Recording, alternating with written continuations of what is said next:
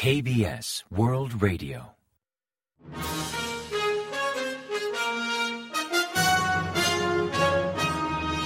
Informativo de KBS World Radio. Bienvenidos un día más al informativo de KBS World Radio. Les habla Javier Castañeda y tras el saludo les avanzamos los principales titulares del día 5 de enero. Reunificación analiza las cláusulas del acuerdo militar intercoreano. Presidencia valora suspender la declaración de Pyongyang. Un dron norcoreano sobrevoló la zona restringida sobre presidencia. Líderes de Estados Unidos y Japón abordan la cooperación militar con Corea del Sur.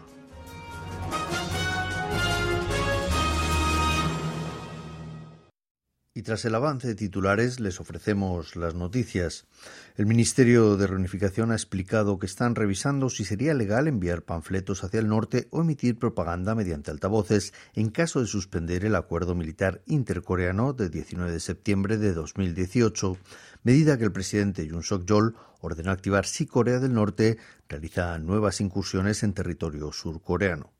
Según confirmó la cartera el jueves 5, están revisando si la emisión de panfletos o propaganda con altavoces hacia el norte, actividades expresamente prohibidas en el artículo 24, podrían reanudarse si Seúl suspende dicho acuerdo, pues el artículo 23 otorga a los firmantes la potestad de renunciar al pacto de estimarlo oportuno. No obstante, el Ministerio aclaró que una posible suspensión del acuerdo militar no implicaría la de la declaración de Pyongyang en sintonía con la reciente declaración del presidente Yoon Suk-yeol sobre esa posible suspensión del acuerdo militar intercoreano, Presidencia ha expresado que también podría suspender provisionalmente la declaración de Pyongyang, firmada durante la cumbre intercoreana de septiembre de 2018, si Corea del Norte realiza una nueva incursión en territorio surcoreano.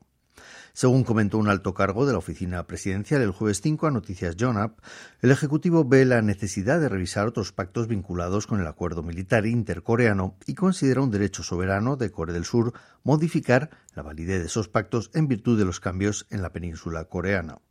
En sentido amplio, el acuerdo militar podría considerarse un anexo a la declaración de Pyongyang pues fue establecido el mismo día para completar y detallar las disposiciones de carácter militar incluidas en la declaración, firmada por los entonces líderes de las dos Coreas, Moon Jae-in y Kim Jong-un.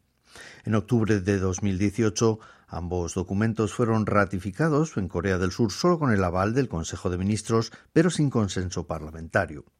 Considerando estos precedentes, el actual Ejecutivo de Seúl afirma que el acuerdo militar y la declaración de Pyongyang van de la mano y no descarta suspenderlos simultáneamente como contramedida, pues las provocaciones norcoreanas incumplen de plano dichos acuerdos. A estas alturas queda a merced del presidente Yoon suspenderlos total o parcialmente.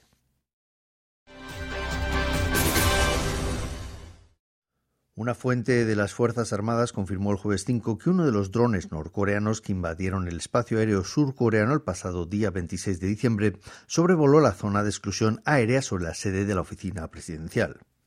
Detalló que el dron cruzó la parte norte de la zona identificada como P-73, aunque desmintió la información divulgada por varios medios sobre una incursión a 700 metros de la casa presidencial, pues no llegó ni a un radio de 3 kilómetros.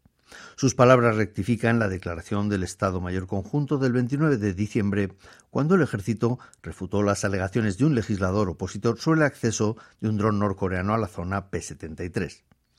Al respecto, las Fuerzas Armadas analizan que Corea del Norte posee vehículos aéreos no tripulados con autonomía para fijar la altura de vuelo o su velocidad, que también pueden servir para ataques sorpresa, pues solo precisan de una plataforma de lanzamiento y no de una pista de despegue. El presidente estadounidense Joe Biden y el primer ministro japonés Fumio Kishida mantendrán una cumbre el 13 de enero donde la cooperación militar tripartita con Corea del Sur figura como uno de los principales temas de la agenda. Así lo avanzó John Kirby, coordinador de comunicación estratégica del Consejo de Seguridad Nacional de la Casa Blanca el miércoles 4, al mencionar las recientes maniobras entre Estados Unidos y Japón en respuesta a la beligerante actitud del régimen de Kim Jong-un. Agregó que habrá más ejercicios de este tipo y enfatizó el satisfactorio nivel de la cooperación militar entre ambos países y la intención de ampliar esa cooperación a nivel tripartito, incluyendo a Corea del Sur.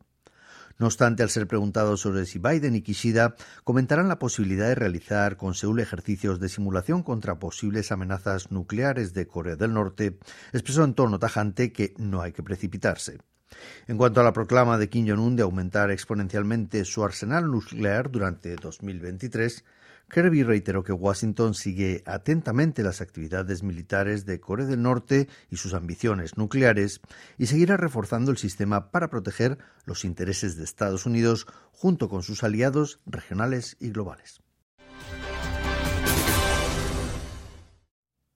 A partir del jueves 5, todas las personas que deseen viajar desde China a Corea del Sur deberán presentar una PCR negativa realizada 48 horas antes de subir al avión o bien 24 horas en caso de un test de antígenos.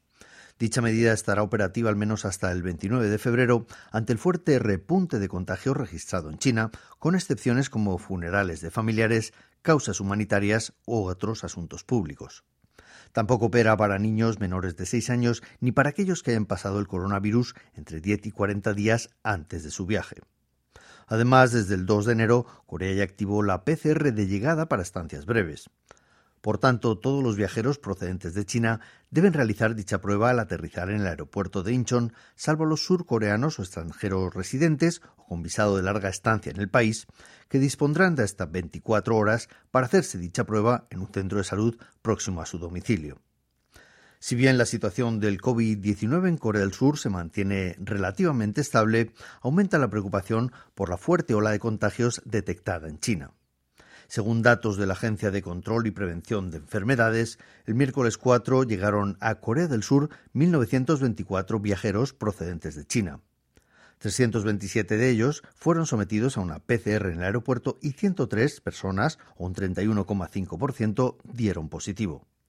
Desde que Corea del Sur reactivó la PCR obligatoria a viajeros de corta estancia procedentes de China el día 2 de diciembre, ha aumentado el volumen de contagios detectados en los pasajeros de dicho país, pasando de un 19,7% hasta un 31,5%.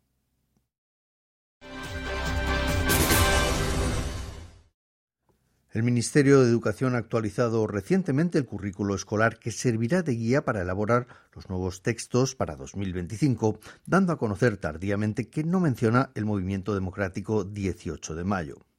Los responsables explican que la omisión ocurrió al simplificar el programa de estudios, anticipando que lo incluirán en los criterios detallados de redacción, pero esa ausencia ha generado el enfado de la oposición y también de los ciudadanos de Gwangju, donde tuvo lugar dicho movimiento. Así, el 18 de mayo ya no figura en el currículo de Ciencias Sociales de secundaria, que incluye como otros ejemplos de lucha por la democracia la revolución del 19 de abril y las protestas de junio de 1987, pero omite el movimiento democrático de Kwangju de mayo de 1980. Asimismo, el sílabus de Historia de Corea para bachillerato indica que en la parte de Historia contemporánea se estudiará el proceso de democratización del 19 de abril hasta la lucha democrática de junio, sin aludir al movimiento del 18 de mayo.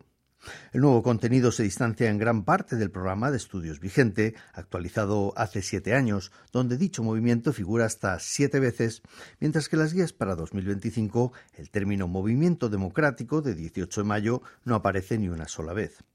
La oposición ha calificado esta omisión de menoscabo a la democracia y traición a la historia y la política actual del país, mientras que en Gwangju cada vez más voces exigen corregir el currículo escolar, alegando que la omisión al 18 de mayo debilitará la educación democrática de futuras generaciones.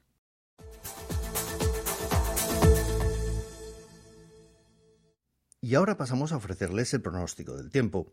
Para el viernes 6 se espera un día nublado y con posibles lluvias en la isla de Jeju que a partir de la tarde se expandirán al resto del país. También podría nevar al interior de Gangwon y en la zona capitalina o en algunas regiones de Chuncheon, de Gyeongsang y de Chola del norte. El mercurio oscilará entre menos 11 grados centígrados y 2 grados de mínima en la mañana y entre 2 y 10 grados de máxima por la tarde. La calidad del aire será mala en la zona capitalina, otras zonas como Gangwon, Chungcheong o la isla de Jeju y normal en el resto del país. Y a continuación comentamos los resultados del parqué. El COSPI, el índice general de la bolsa surcoreana, culminó el jueves 5 al alza tras ganar un tímido 0,4% respecto al día anterior y finalizar la sesión en 2.264,65 puntos. En tanto, el COSDAC, el parque automatizado, subió un 0,55% respecto al miércoles hasta culminar en 679,92 unidades. Y en el mercado de divisas, la moneda surcoreana se apreció frente a la estadounidense, que perdió 2,3 unidades hasta cotizar a 1.269,4 wones por dólar al cierre de operaciones.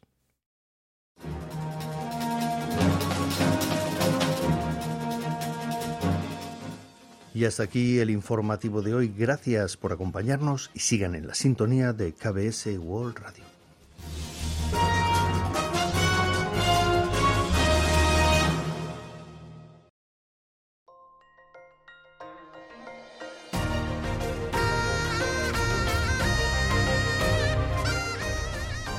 Acaban de escuchar el podcast de KBS World Radio. Hay muchos más contenidos en word.kbs.co.kr barra Spanish. Gracias por seguir en sintonía. KBS World Radio.